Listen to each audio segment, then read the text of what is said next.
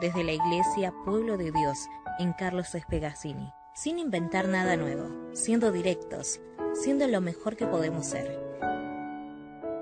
Porque se trata de ser simples, honestos. Te brindamos este espacio, desde el púlpito. Porque lo más simple es escuchar. Luego sentimos. Este es el espacio directo para un mensaje simple. Porque ya no hay diferencia de nacionalidad, ni de clase social, ni de sexo. Porque todos somos uno en Cristo Jesús. Vení a vivir el Evangelio juntos.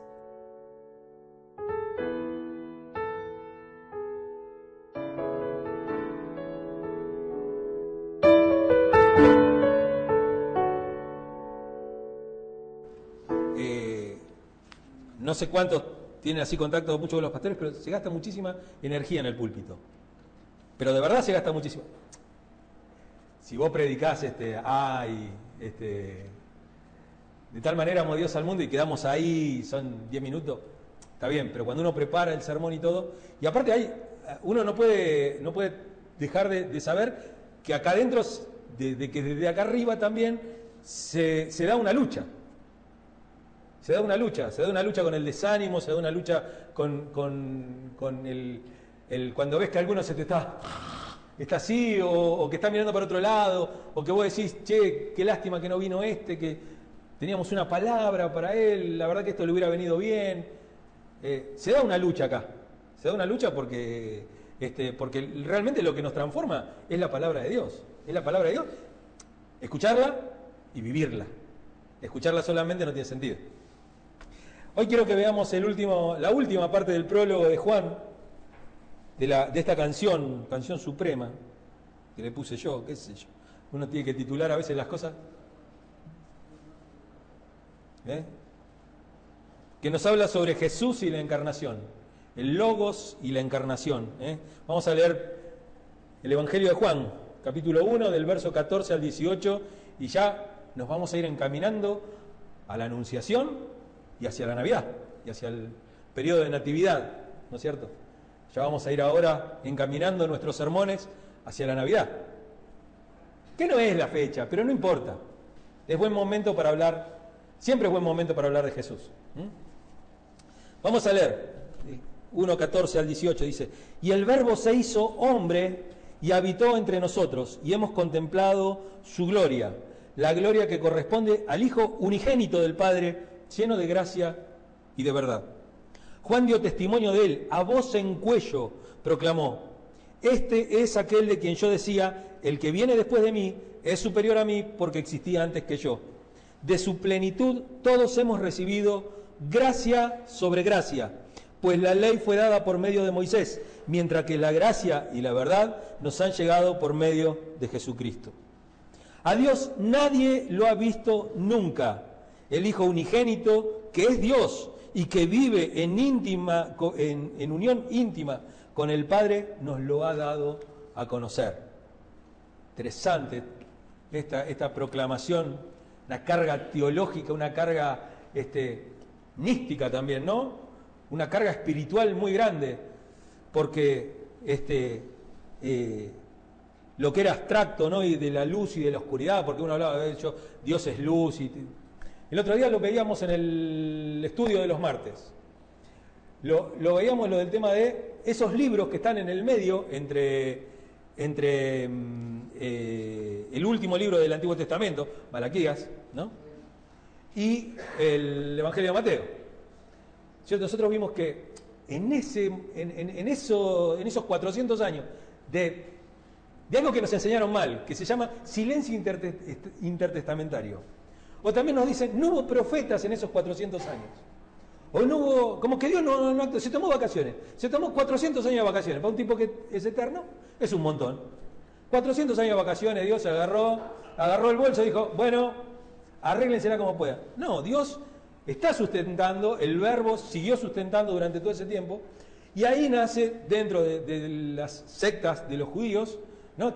empiezan a aparecer, porque uno termina Malaquías y nos está hablando de profetas, nos está hablando de eh, reyes, nos está hablando de emperadores de otros países, de grandes imperios y todo, pero de repente aparecemos de este lado y aparece un profeta que es totalmente distinto a todos los profetas del Antiguo Testamento, que es Juan el Bautista. Uno no, sabe ni siquiera de dónde sale. Sale hablando de cosas que no tenemos ni idea, porque viene hablando del, tema de los hijos de luz contra los hijos de las tinieblas, y las tinieblas de acá y la luz de acá y todo eso. Y uno dice, ¿de dónde lo sacó? ¿Qué salió? Hoy, esto. ¿Qué lo leyó en el diario ayer? ¿Qué pasó? Porque yo venía de Malaquías y no entiendo qué pasó acá. Bueno, pasaron un montón de cosas. Pasaron el periodo de las guerras judías, un montón de guerras, de pequeños alzamientos, de guerras civiles. Eh, pasaron muchas cosas eh, dentro del templo también, dentro de ese segundo templo, ¿no es cierto?, que, construyó este Zorobabel, ¿no es cierto? Acuérdense, el primer templo es el de Salomón, segundo templo Zorobabel, ese templo después lo había agarrado Herodes y lo había extendido y lo había agrandado y lo había hecho una plataforma mucho más grande y todo. Pero adentro de ese templo había convivido Baal con una imagen de Zeus. Y también Yahvé. Y ahí se daba la abominación desoladora y se había sacrificado este, comida impura, ¿no es cierto? Los cerdos. Y, pero hubo gente que se mantuvo, se mantuvo fiel al Señor. Y ahí hacen los macabeos, Judas Macabeos y toda la epopeya de ellos y todo. Y después de ahí, de un poquito más, va a aparecer Nazaret. Nazaret va a empezar a tener una, una mayor, una, una, mayor, este, una mayor preponderancia en el tema de que eran personas muy fieles, muy fieles y que, y que eran personas, hoy podríamos decir, eran medio zurditos, eran medio de izquierda, ¿no es cierto? No, no les gustaba, no estaban con el status quo. Eran, eran no solamente gente pobre, se podría decir que prácticamente Nazaret era como un tipo de movimiento social. El pueblo de Nazaret, aparte, era algo muy chiquito, era una familia, eran todos changarines, eran todo lo que tenía el plan trabajar. Entonces iban y, se hacían la changuita en Decápolis, ahí donde se estaba, este, donde había mayor trabajo, entonces se hacían la changuita, se iban ahí a trabajar. Eso, eso, es, eso es lo que nosotros vemos, pero nos faltaron los 400 años, en donde aparece la secta de Qumran, la secta de los esenios, los cuales empiezan a escribir todos estos textos que tienen que ver con los hijos de la luz contra los hijos de la tiniebla. Entonces nos falta toda esa información. Nos falta información. Pero ¿qué pasa? Los pastores a veces no nos queremos meter en estas cosas porque decimos ahí, pero la gente, ¿qué va a decir el otro que cree que es más ortodoxo? Entonces piensa que hubo 400 años de silencio intertestamentario y lo decís y todo y dice, ah, entonces no está predicando la Biblia. Bueno, jugátela, macho. Jugátela. Si, si vos tuviste la posibilidad de que estuviste 5, 6, qué sé yo, yo estuve como, no sé, como 6 años, 7 en el seminario, ¿no? Este, me recibí en el tiempo mínimo, pero después me quedé. Después me quedé y tomaba todas las materias que podía. Me iba, encima como era profesor en el seminario, tenía una posibilidad, que era tomar cualquier materia gratis. Entonces me metía en todas las materias. Cuando iba, me tocaba, si no tenía que dar clase, iba a tomar otra materia. Siempre iban. Eh, entonces, todo lo que uno tiene, toda esa información, todo eso, todo lo que uno ha, logrado durante el tiempo, bueno, lo tiene que dar a la iglesia. Porque la iglesia no puede mantenerse en oscuridad, tiene que mantenerse en luz, en verdad, y uno tiene que madurar y tiene que empezar a ir para adelante y tiene que, como veíamos el otro día, poder seguir creyendo a pesar de saber que la Biblia fue creada en etapas, que hubo agregados, que hay historias que tienen que ver más con, movimientos políticos de los reyes que con, cosas espirituales. Porque cuentan también la historia de un pueblo. Entonces, y uno dice, ah, bueno, entonces no creo más en la Biblia. O dejo todo el Antiguo Testamento. Vamos a Juan. Vamos a Juan. De ahí salimos de la secta de Qumran, de los esenios. Juan posiblemente haya tenido contacto con los esenios. ¿eh? Jesús también. Recuerden que eran primos. ¿eh? Y lo primero que quiero decir es que Dios se hizo humano, ¿eh? se aproximó. Me encanta decirlo, me encanta. No es mío, ¿eh? No, no es algo que, uy, qué luces que tiene el pastor, eh, es, del, es, pastor Samuel Pérez Milos. ¿eh? Dios se aproximó, se hizo mi prójimo. No se aproximó como Dios, se, se aproximó, se hizo alguien como nosotros. ¿eh? El verbo no solamente parecía humano, era humano, era un ser humano. Eso es lo que deja atónito a la mentalidad griega. Cuando Pablo va al aerópago y va a predicar ahí y dice, bueno, yo ese Dios que vengo a predicar. Y, digo, y, él empieza a contar la encarnación, le dice, ese Dios se hizo hombre. Chao, lo apedrearon. No, porque ellos querían dioses de estatua, dioses bien lejanos, dioses que... ¿Por qué digo esto? Porque un Dios que se aproxima, un Dios que se acerca, viene a establecer, viene, lo segundo que quiero decir, es que Dios habitó entre nosotros y que viene a habitar entre nosotros y como habita entre nosotros, nosotros tenemos una ida y vuelta con Él, una responsabilidad también con Él. ¿eh? Él, no solamente lo que dice Juan, que dice, y Dios habitó entre nosotros y sigue habitando hoy, hoy sigue habitando entre nosotros. Habita en el corazón de cada uno de nosotros que han sido transformados por el Espíritu. Porque el Espíritu Santo habita en nosotros, mora en nosotros, no sobre nosotros, sí sobre nosotros también, porque Él habita en nosotros, sobre nosotros y alrededor de nosotros, con nosotros. Él nos envuelve, como dice eh, Pablo, ¿no? Porque en Él somos y nos movemos. ¿eh? Porque nosotros flotamos, habitamos, cuando hablamos, miramos, cualquier cosa que veamos, es Dios, está Dios ahí. Dios tiene una presencia patente, tiene una presencia, una, como se decía en el Antiguo Testamento, una shequina, una gloria, una cosa muy, que está, eh, el Dios que habitaba en la nube, eh, de, día con los judíos en el desierto, un Dios que habitaba la noche en la columna de fuego, eh, un Dios que entraba en el tabernáculo también y era una nube que era tan densa que no se podía ministrar, así también en el templo. Está esa presencia, pero también hay una presencia inmanente de Dios. Esa presencia inmanente es Dios está en todos lados. Dios abarca todo el universo. Dios no está en un lugar, Dios Dios hace cosas maravillosas en los lugares donde se lo reconoce. Él está en todos lados, pero atiende en Buenos Aires. ¿eh? Y atiende en los lugares donde se le reconoce. Cuando usted pone su corazón al servicio de Dios, cuando uno abre su corazón, Dios hace grandes cosas. Dios hace milagros. ¿Mm? Y dice, habitó, habitó, es que no, habitó es tabernáculo. Puso la carpita ahí al lado de nosotros. ¿eh? Y reveló su gloria, su gloria, la gloria de Dios. ¿eh? Lo tercero es que Dios nos invita a una comunión real con Dios.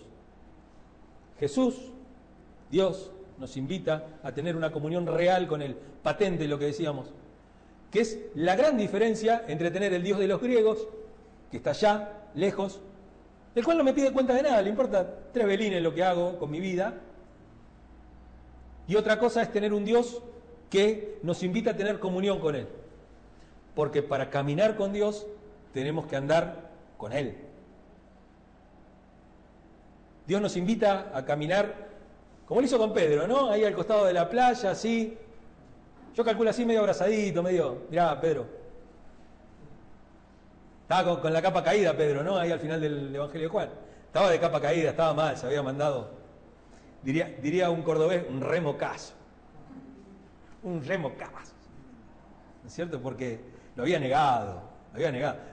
Yo siempre digo que para mí es peor la traición de Pedro que la de Judas. Porque la, de Pedro fue tremenda.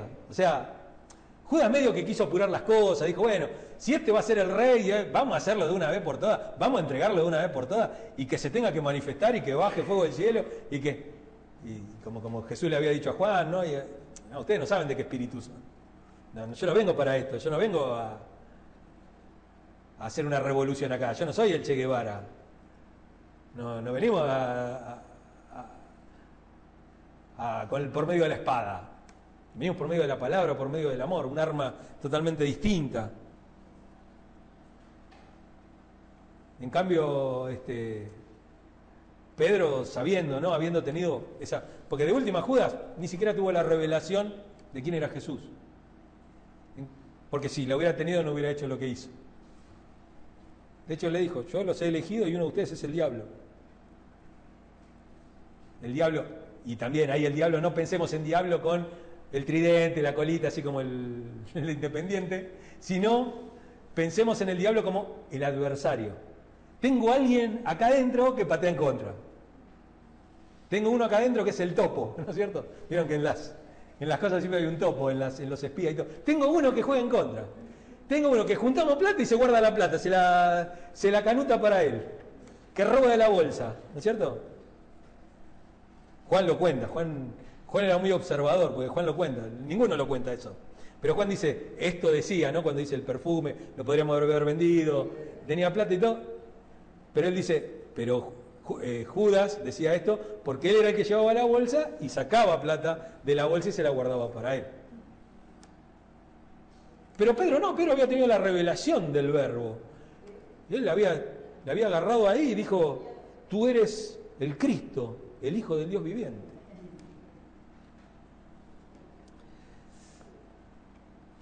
Una comunión real con Dios, ¿no es cierto? Éxodo 25, versículo 8.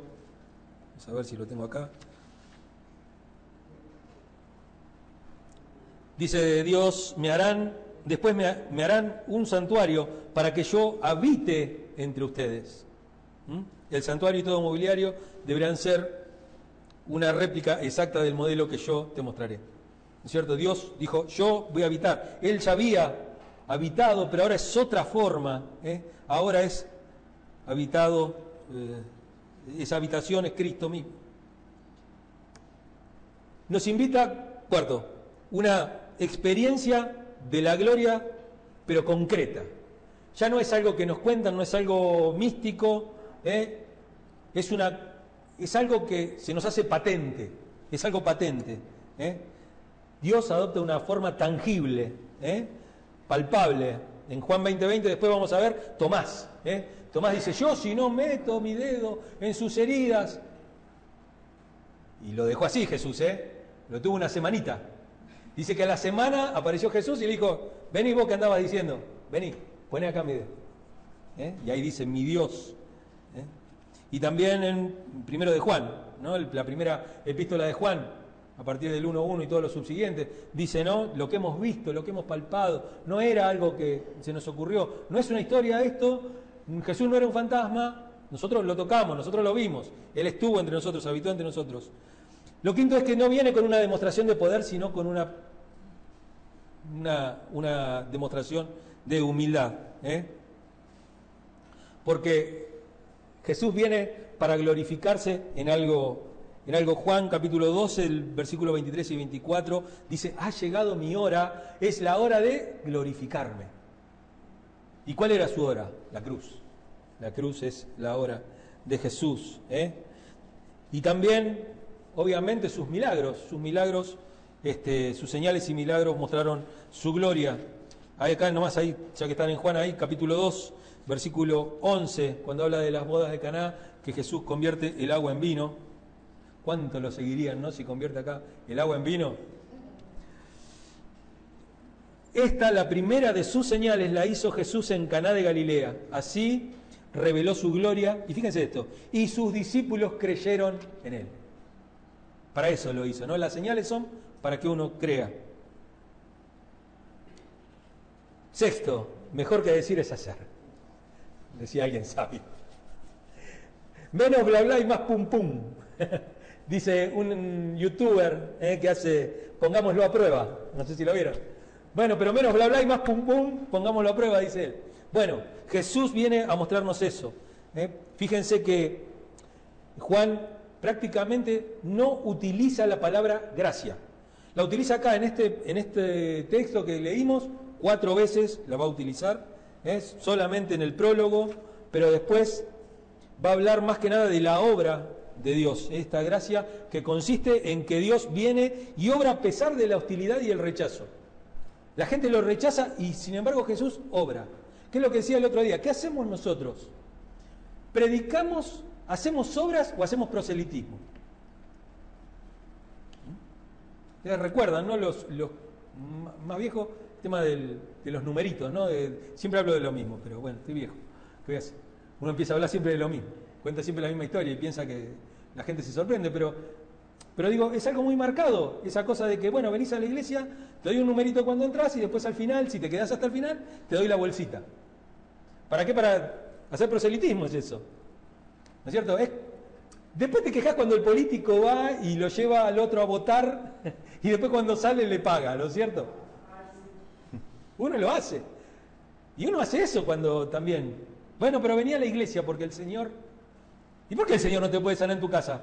Ahora, ¿por qué no voy a orar por vos porque vos no venís a la iglesia? Ah, de paso les quiero decir, oren por el hermano Eduardo, estaba con refrío. Ustedes saben que él es trasplantado. ¿Mm? Él tiene un trasplante de riñón. Graciela y Pablo también están eh, enfermos. Eh, Juan tiene en mente esta cosa de la obra, ¿no? la, generosa obra de Dios al mandar a su Hijo. ¿eh? Y quien realmente conoce la gracia es quien recibe los milagros, el que recibe la gracia, el que recibe las obras de Dios, el que siente a Dios obrar, ese es el, el, que, el que realmente conoce, conoce a Jesús, no el teólogo que lo estudia, sino aquel que lo hace patente en su vida. ¿eh? 1.16, ahí en donde estamos, él dice, de su plenitud todos hemos recibido gracia sobre gracia. Gracia sobre gracia. ¿Mm? Séptimo, la única verdad de Dios. ¿eh? La palabra más importante para Juan, dijimos que gracia la utiliza cuatro veces y después habla de las obras y todo. Pero la palabra más importante para Juan es verdad. Si usted lee, agarra el Evangelio de Juan y cuenta las palabras, ¿eh? la palabra verdad aparece 25 veces en el Evangelio. Y aparece otras 20 veces en las cartas de Juan. Y va a aparecer en palabras derivadas de verdad, qué sé yo, verdadero, veraz, todo ese tipo de palabras, 55 veces más. Miren si Juan no creía que, como dice él, lleno de gracia y de verdad. ¿eh?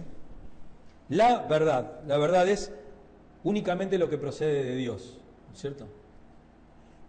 Y digo, esto es muy íntimo, el tema de la verdad es muy íntimo. No es algo que se pueda... Tenga en su corazón que Jesús es la verdad absoluta, pero no intente imponerla como verdad absoluta. Eso nos ha llevado a guerras, a violencia, a muerte, a destrucción, si aquel tuvo, me gusta algo que pone Martín Paiva en, su libro Dejar el cristianismo para seguir a Jesús, él dice, ¿qué pasa cuando alguien te dice, mira, tuve una experiencia con Buda y la verdad,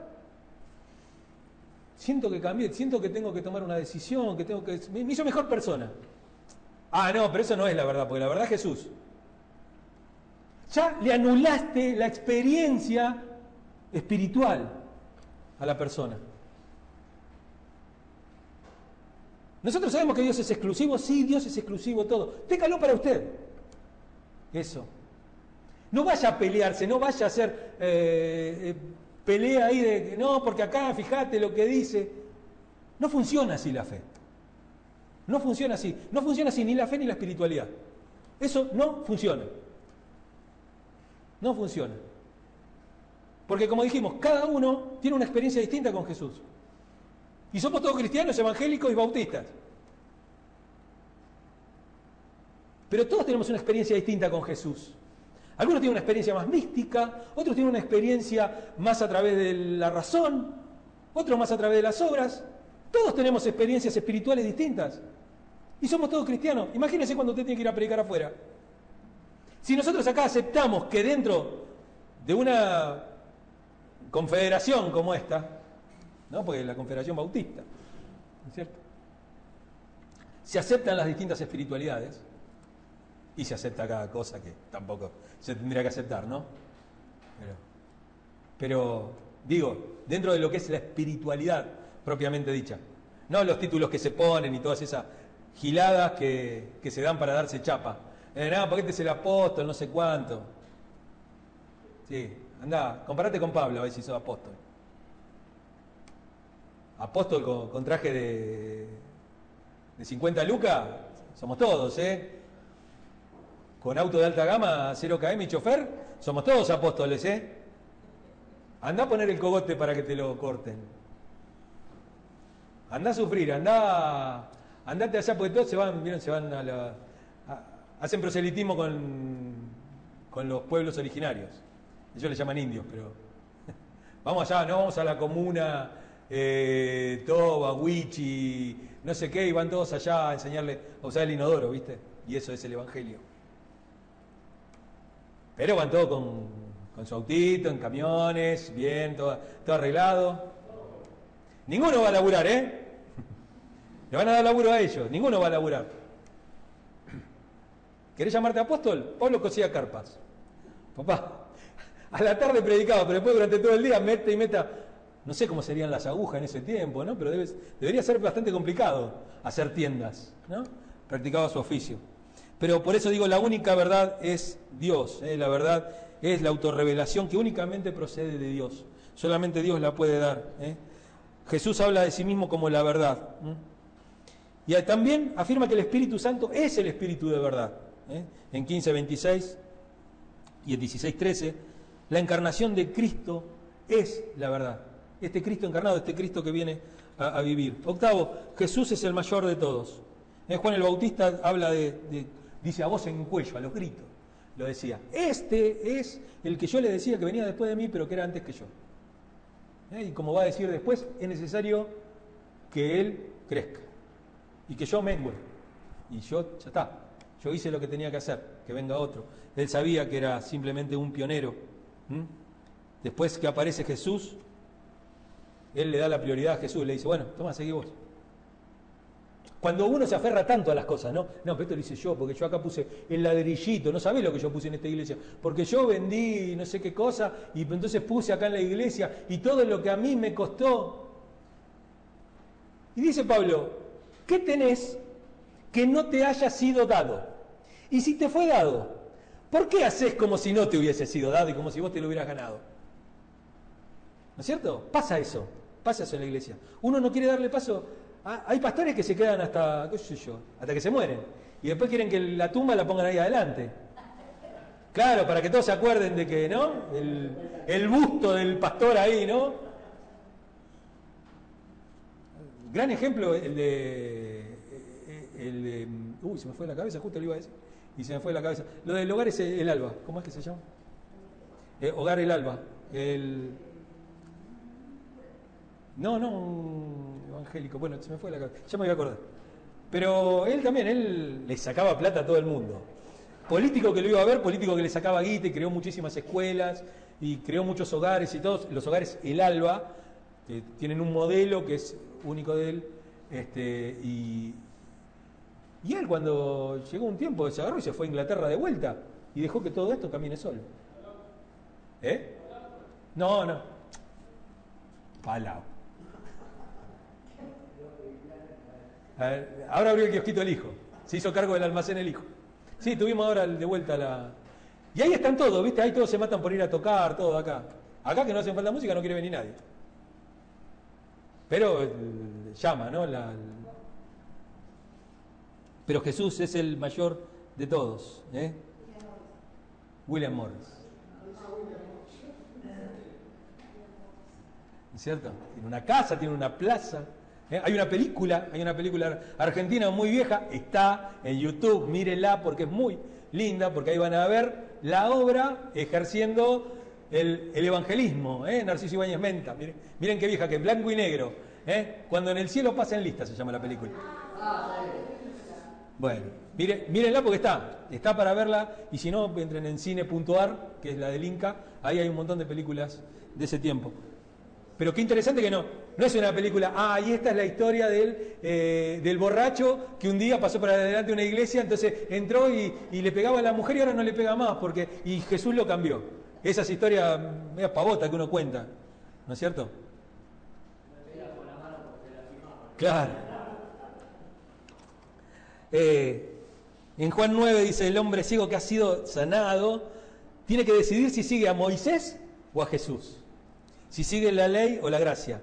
No se puede, al parecer, hacer ambas cosas al mismo tiempo. Esto está ahí en 9.28, dice, acuérdense, ciego de nacimiento, Jesús lo sana, un día sábado, ¿eh? o sea, rompe con una tradición total. No solamente eso, sino que dice, uy, este, eh, y, van, los, fariseos ¿eh? y, y, lo quieren convencer de que no, de que no era ciego. o sea, que Jesús no lo había sanado. Y le dice, no, pero no, y fíjense lo que le, entonces dice, entonces lo insultaron y le dijeron, discípulo de ese lo serás tú. Porque dice, nosotros somos discípulos de Moisés y sabemos que a Moisés le habló Dios, pero a este no sabemos ni de dónde salió. Y acá el, el ahora no ciego, el ahora vidente dice, ahí está lo sorprendente, respondió el hombre, que ustedes no sepan de dónde salió y que a mí me haya abierto los ojos. Ahí está. Vos no sabés ni de dónde salió, pero a mí me abrió los ojos.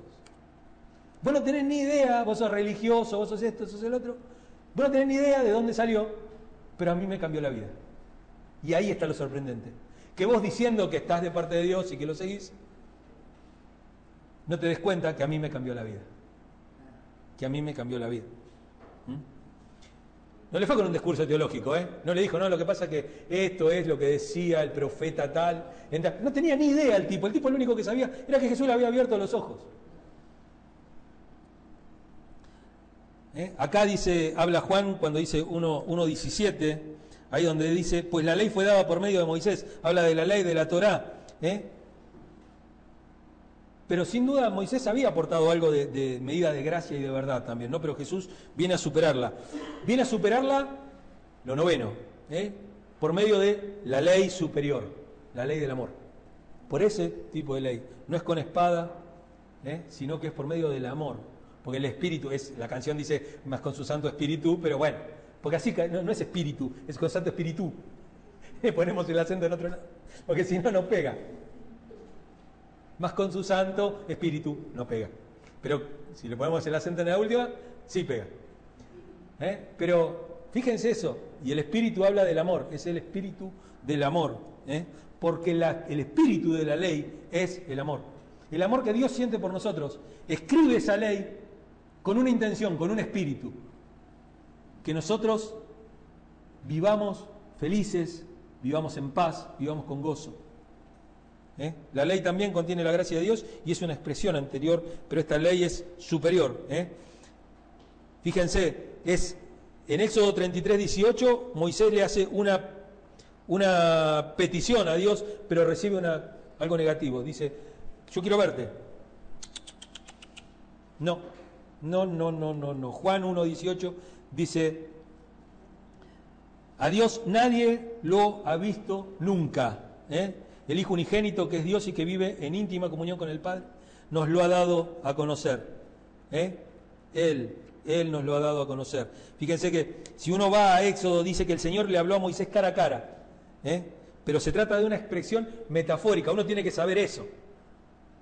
Tiene que saber que es algo metafórico. Es algo que es poético. Es poético. No es algo auténtico.